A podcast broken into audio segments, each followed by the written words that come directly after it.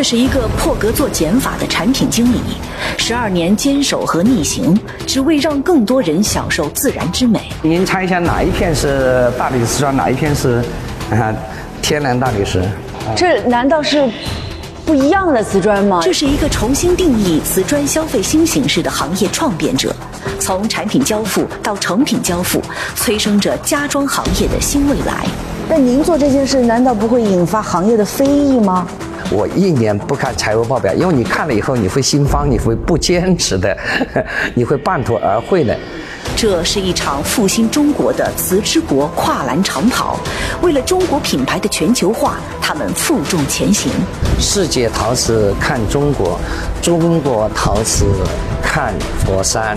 佛山陶瓷，再下一句呢？希望佛山陶瓷将来要看简易。正在播出《爱问人物》对话，简易大理石瓷砖创始人李志林正在继续。我现在所在的地方是广东的佛山市，这里被称为是中国南方的制造中心。有句话叫“有家的地方就有佛山制造”。当我们走进自己的家，无论是打开的灯、脚踏的地板，甚至是卫浴，每一寸之间都离不开“佛山造”。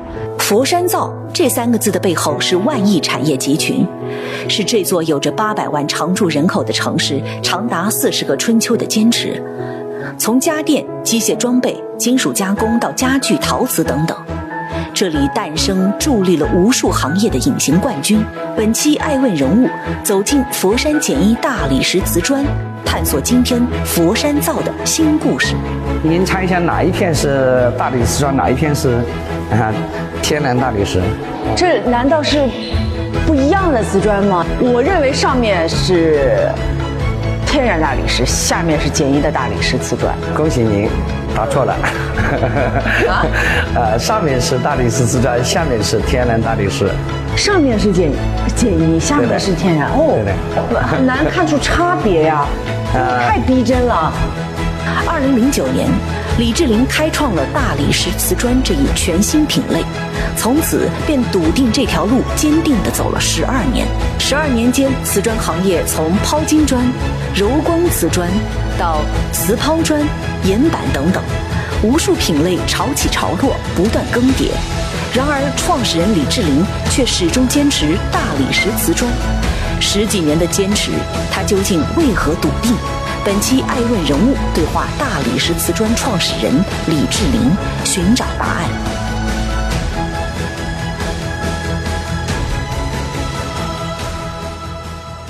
您开创了这个大理石瓷砖这个品类啊，会不会让瓷砖行业或者大理石行业的这个同行啊？你应该动了他们的奶酪吧？只要有客户价值的事情，你就应该去干。在这过程中，总会有些人不理解啊，或者说你会啊影响到别人固有的这个市场啊。那社会进步就是在迭代的过程中在进步的。正如创始人李志林所说，社会其实就是在持续的迭代升级中不断进步。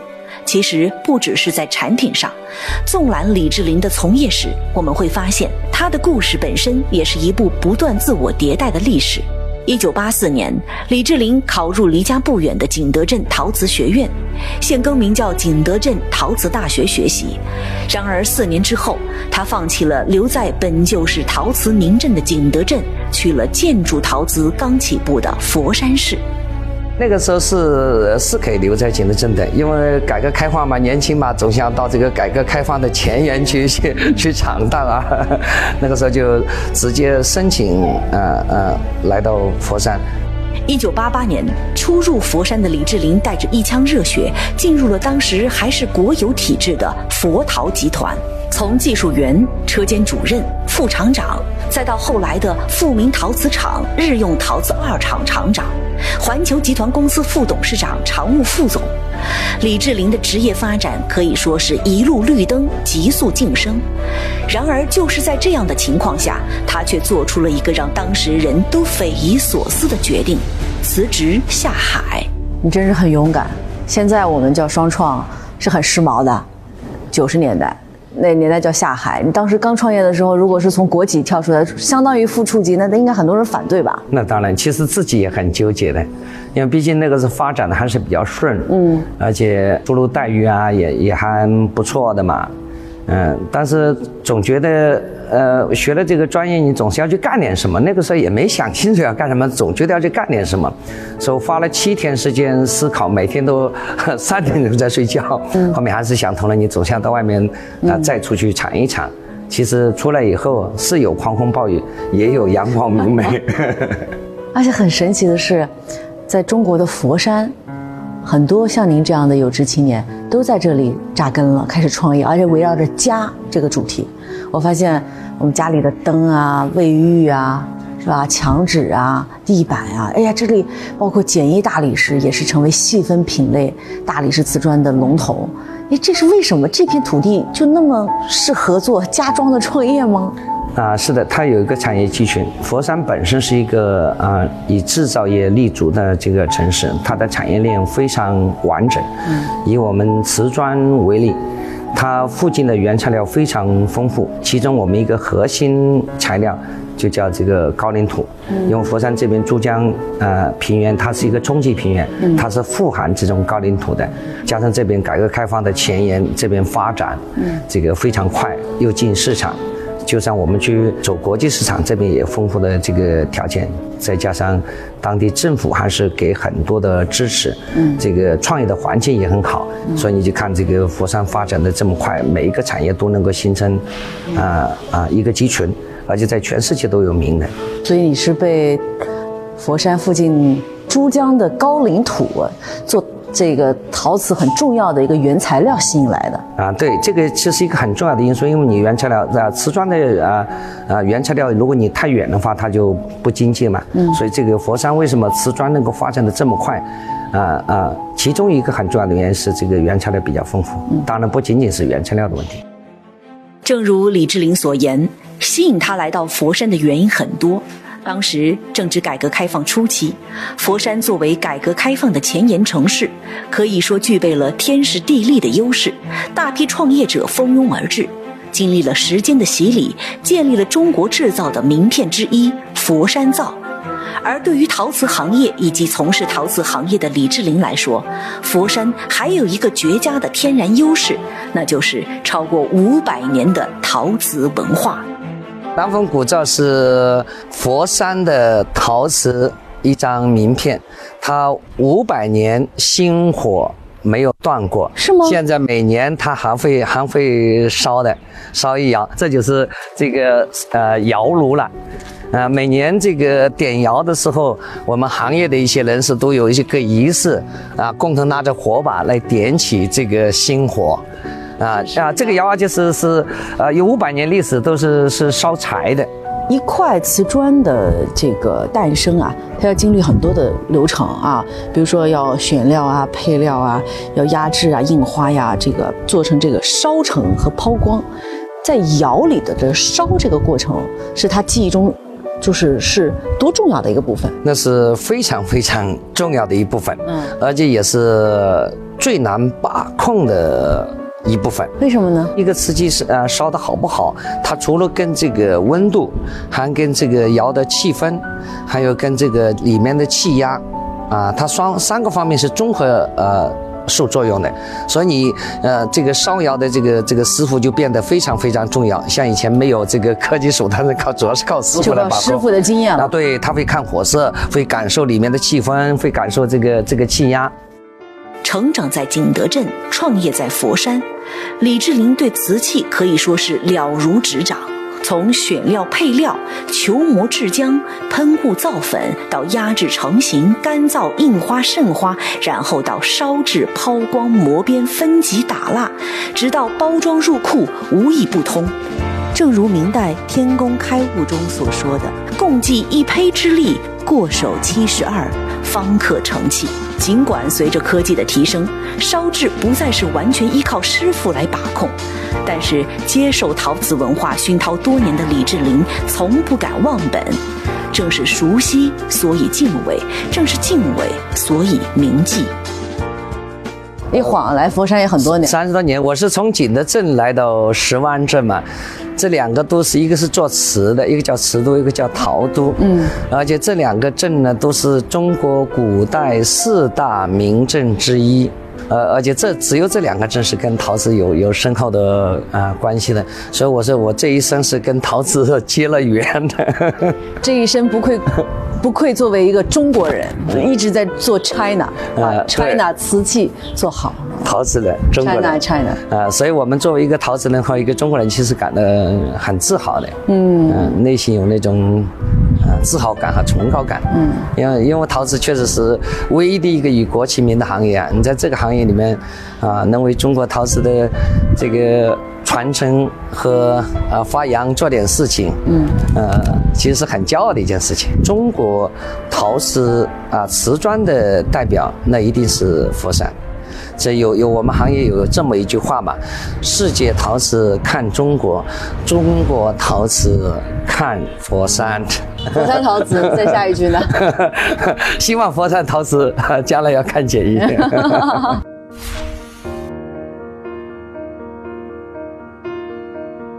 从景德镇的高岭土到佛山的中国砖，李志林见证了中国建筑陶瓷的起步和发展。二零零二年，李志林创立简一。然而，创业并非易事，因为陶瓷专业出身，李志林只能通过不断的产品创新和迭代来进行试水，迎合市场。然而，市场大潮来来去去，你方唱罢我登场，被市场裹挟着前进的李志林，终于决定停一停，想一想。啊，之前我们我刚创业的时候，那个时候就是纯粹是靠自己的技术去创新一些新的产品，提高一下。您就是产品经理。对，那有我们也做过五度空间石，也做过地买岩，也做过羊皮砖。当时我们一开发个产品，就是市场好卖了，之后大家都都来跟了。嗯。啊，到零八年的时候，那个时候刚好应该说是。啊，企业活起来了。嗯，什么叫活下来的标准哈？就不担心这个发工资的问题。那时候就开始思考，这个呃下一步发展怎么样？其实那年是其实挺挺郁闷的，啊，找不到方向。当时我就呃把我们行业成功的企业进行了分析，有六个模式，没有一个模式适合适合检疫。后面我们在内部就开始头脑风暴，问到瓷砖到底是什么？啊，以以前我们总是习惯从内部专业的角度去思考。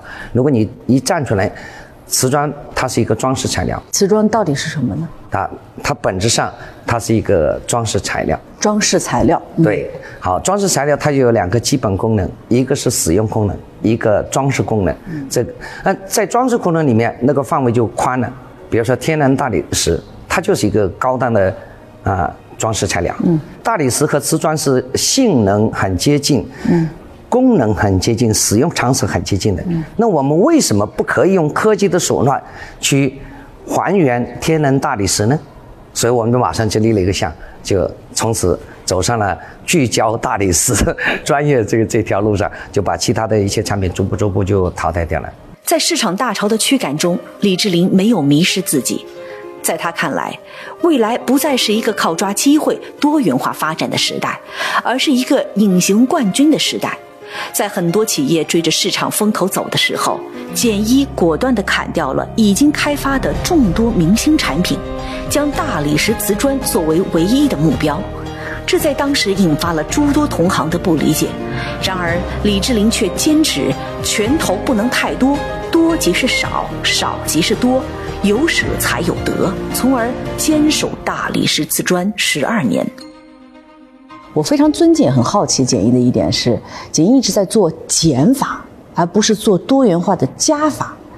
家装市场非常大啊，装饰材料的品类也很多，往往大家会情不自禁的接受市场的诱惑。是的，但是往往就是你做的多的时候就很难。嗯，做好做好，甚至你要做到极致，那就更不能做多。我们也经常会有很多的诱惑，但是我们也警醒自己，呃，一定要知道自己该干什么，更要知道自己不该干什么。那我们还是我们坚持，呃，挖井不挖坑的原理，也就是聚焦一一米宽，啊，挖深一百米。呃，我们一直也是遵循多就是少，少就是多的经营理念。嗯，呃，其实你把一个产品真正做到极致，那我们现在还有很长的路要要走。嗯，你真正要做到可能八十分、九十分不太难，你要做到一百分，甚至超过一百分，那个难度再大。所以这里面需要专注和坚持。与其做一万件平庸的事情，不如把一件事情做到做好。而事实上，坚持做一件事也并不意味着一成不变。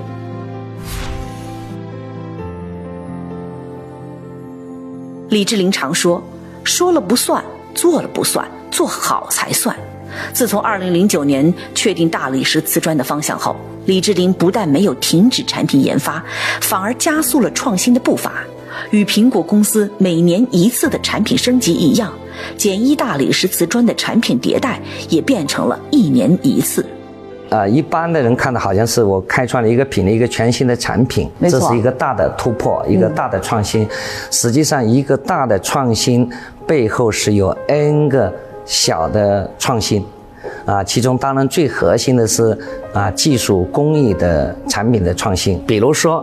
我举个例子，嗯，一般的瓷砖，您看的都是表面的有纹理，对。但是您看我这个瓷砖，你看的这个表面的纹理和底面的纹理是连起来的，它不是在表面一层，对，它里面也有。哦。啊，其实这这里面，呃，要达到这个效果，这里面最起码有六个呃发明专利在这里面。我我简单的解释一下，简单可以，哪六个呢？啊，比如说我们表面印刷，你可就是这个啊，用各种方式去印刷就可以了。你甚至可以用数据化的来控制。但是这个下面的这个布的这个纹理，它是靠机械动作来来来来布的啊，因为你表面的喷喷不下去嘛。这就是你前面要用机械性的啊动作把这纹理布下来，再转化成数据。数据再跟后面的这个数据来，呃，一一对应起来啊，这里就是一个微刻雕技术。嗯，你你看不见，但是有这个功能，它又不影响效果，也不影响你的这个使用的性能。它往往是几种功能，呃，要叠接起来，但是不能相互影响。还原自然之美，这是李志林常挂在嘴边的话。为了做好这个承诺，他坚持了十年。二零一八年，简一首创连纹密缝铺贴技术。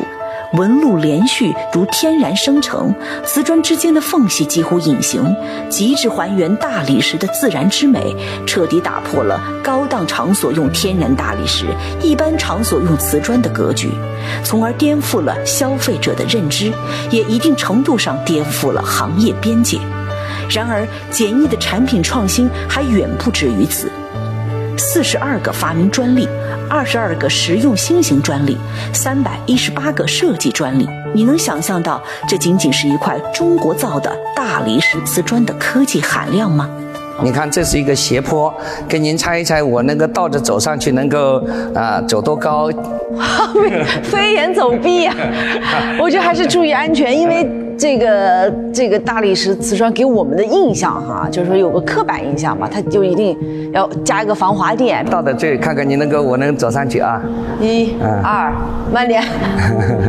再再走就要跟地球 就要垂直了，就垂直了。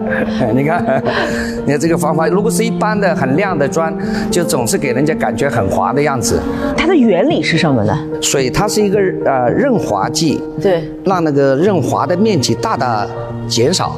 另外，我用那个叫壁虎原理啊，它就是有很多微小的吸盘在这里面，嗯，所以它就起到防滑的作用。所以我们是在砖面上结构性。来来来来处理。谈起产品创新，李志林似乎总有说不完的话。从可遇水防滑、可降解甲醛，到可随机无限连纹的密缝铺贴技术；从正在研发的杀菌功能，到未来的智能对话，这些产品创新的背后，是李志林对于消费者需求的预见，也是对于行业发展的创变。他常说。自己就是一个产品经理，由于没有前面可以学习的榜样，只能自己逼迫自己走得更快。我们今年会呃推出一个呃产品出来啊，这个能够跟客户对话的楼梯砖，能够跟人对话。啊，这砖也开始人工智能化了。呃呃呃，举个例子啊，比如说你你晚上工作很辛苦，回回到家，一回家你打开门，哎，你这个啊楼梯，你的楼梯。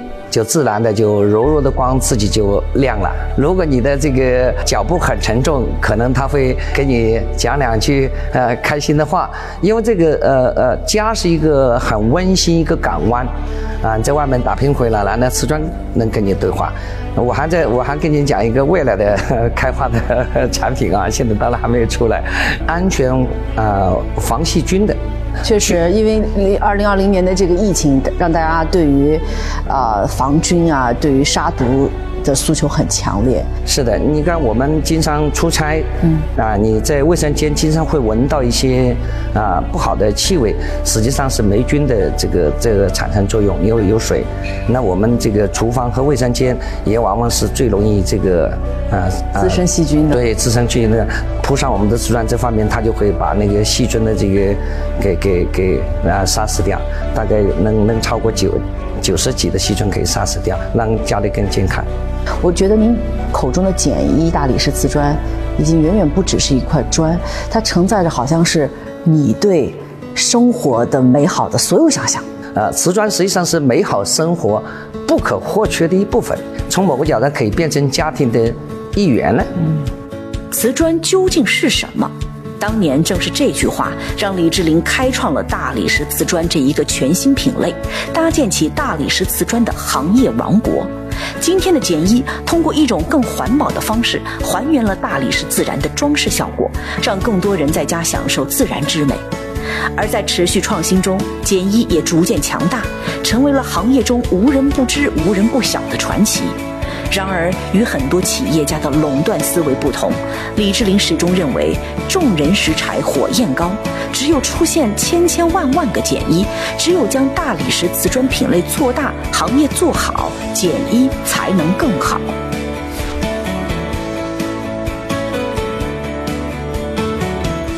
二零一六年，中国瓷砖行业出口大幅下滑。一月到十月，全国瓷砖出口量减少百分之七点六，出口金额减少百分之二十七点四，加之产能过剩，可谓内外交困。而正是在这一年，在国家供给侧改革的大背景下，李志林再次选择逆流而上，开始了大刀阔斧的自我革命。首创明码实价、消市服务法等新的行业服务标准，直击消费者痛点，不惜颠覆行业的潜规则，来倒逼行业变革。此举一出，行业哗然。呃，我们是幺六年开始推行明码实价的，啊，为什么当初要去推行这个明码实价？但因为瓷砖是一个消费者不太关注的一个低关注度的。低频购买的一个产品，呃，所以价格不透明是我们行业里面的一个普遍现象。所以大家可以看到市场上很多各种名目繁多的促销，啊，去去吸引消费者购买。实际有一些促销活动，消费者并没有得到实际的这个啊是啊收益的。呃，在瓷砖行业很多是价格不透明，可能是曾经经商的一个获利的一种方法。但简易明码实价之后，对行业最大的影响是什么？实际上，让这个呃呃商业变得更加规范、规范，对规范，而且这个消费者不需要花太多的时间去跟商家博弈价格，嗯，那也解放了呃呃商家本身可以花更多的时间去给客户做好服务。但您做这件事，难道不会引发行业的非议吗？你不是动了别人的奶酪吗？啊，那倒不是动了别人奶酪，是很多当初推出来的时候，很多人担心我们会无疾而终，因为这个确实是有难度，毕竟价格是啊竞争的一个主要手段之一。你一明码实价，你就不能用这个去应对行业的竞争。其实我们当初也做了充分的这个预测，预计当年的销售会下降百分之三十的。我们做了最底的、最坏的打算，所以我跟我的这个销售老总说：“我说你半年不要去看销售报表，我一年不看财务报表，因为你看了以后你会心慌，你会不坚持的，你会半途而废的。”嗯，我觉得您还是也是挺有魄力的。但是实际上半年以后，因为你本身这个明明白白消费，消费者还是欢迎的，嗯啊，他不是不欢迎明码实价，他是不太相信你是不是呃借着明码实价来来 来跟他进行一些交易，嗯，到半年以后，其实很多客户啊就就啊回来了，我们的销售就开始啊回去了，嗯啊，一年下来就基本上能够持平了。那么这么多年，现在明码实价已经成为简历一个核心口碑之一。陶瓷行业的调整并非一蹴而就，是一个长期的过程。在这个过程中，大浪淘沙，对企业来讲都是一次生死较量。二零一八年，陶瓷行业遇到了近几十年来最大的挑战，一百三十七家企业退出历史舞台，行业营收下降百分之二十八点零九。而此时的李志林却再次选择逆流而上，逆势扩张，建立了新的生产基地。这份自信大概正是来自于他长远布局的战略。二零一六年开始聚焦服务后，二零二零年简一再次升级，正式从产品交付转变为成品交付，力图构建产品加服务的完整闭环体系，真正做到把用户放在首位。在李志林看来，未来是服务型制造业的时代，只有把用户价值摆在第一位，才能在存量市场的时代占据一席之地。大家买的不是这块砖，买的是一个美好的其其实其实瓷砖，我们正常理解它是一个叫装饰材料，实际对我们老百姓的家来说，我们可以理解为房子的肌肤。是我们日常家居生活里面不可或缺的一个部分。嗯，虽然可能医医生不会装修几次房子，但是你是天天在跟他打交道，你天天在在在使用它。嗯，所以你如果一个呃很好打理而且又很舒适美观的这个家，实际上是一个老百姓的一个对美好生活的追求吧。嗯，家是最小国，啊，国是千万家。嗯，正如李志林所言，家是最小国，国是千万家。中国是世界上最早发明瓷器的国家，曾是中国最骄傲的名片之一。而正因为此，复兴中国瓷之国几乎成为了每一个陶瓷人的理想。李志林曾立志以一生所学、一生的经历，为中国陶瓷行业的进步尽我绵薄之力。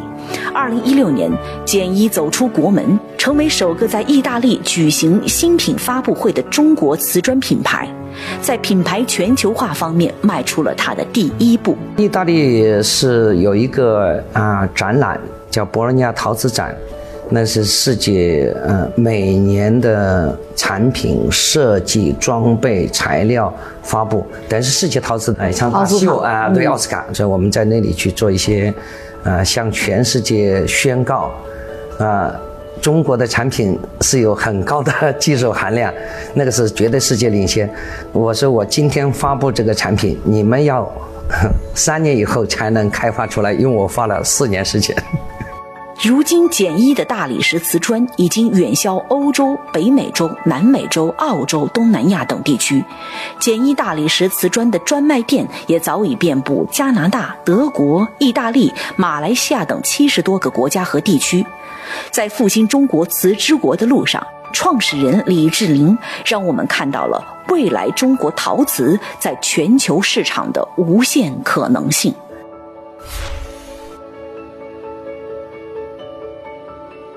您最大的恐惧是什么？